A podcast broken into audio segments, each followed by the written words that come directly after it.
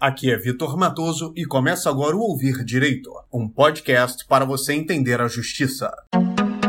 Supermercado é condenado por homofobia no ambiente de trabalho. Um supermercado terá que indenizar em 30 mil por danos morais um trabalhador que foi vítima de homofobia no ambiente de trabalho. Decisão, por maioria, é da oitava turma do Tribunal Superior do Trabalho o ex-funcionário, que trabalhava como operador de caixa da rede de supermercado, pediu indenização por dano moral em razão de discriminação, alegando que sofreu homofobia por parte dos colegas de trabalho. Homossexual assumido, e por ter voz fina, ele alegou que era motivo de chacota, piadas e ataques diários. Em primeiro grau, ou seja, quando o primeiro juiz analisa sozinho o caso, o pedido foi aceito e a condenação fixada em 30 mil. Após recurso à Corte Regional, a condenação foi mantida e, resignada, a empresa interpôs recurso de revista, que foi inadmitido. Por fim, interpôs agravo de instrumento, o qual foi julgado pelo Tribunal Superior do Trabalho. Mas o que é recurso de revista e agravo de instrumento? São pedidos feitos pelos envolvidos no processo para que outros juízes analisem o caso de uma forma diferenciada, com outros olhos, tentando assim reverter uma situação desfavorável.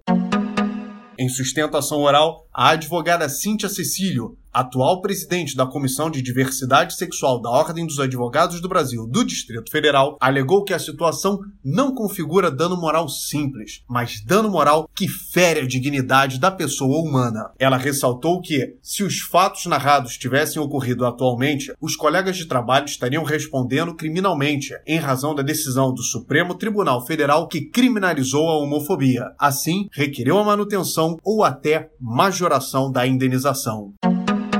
Ao votar, a relatora, ministra Dora Maria da Costa, acolheu os argumentos do autor, mas entendeu que a indenização deveria ser reduzida para 15 mil.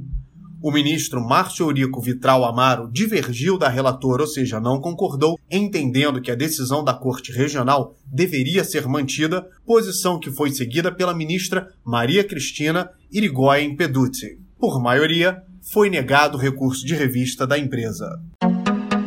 Importante ressaltar que, em junho de 2019, o plenário do Supremo Tribunal Federal decidiu que homofobia e transfobia são crimes. Enquanto não tivermos uma lei para atualizar o atual Código Penal, esses delitos serão enquadrados na lei de racismo. Os ministros consideraram que condutas homofóbicas e transfóbicas que envolvem a aversão odiosa à orientação sexual ou à identidade de gênero de alguém traduzem expressões do racismo.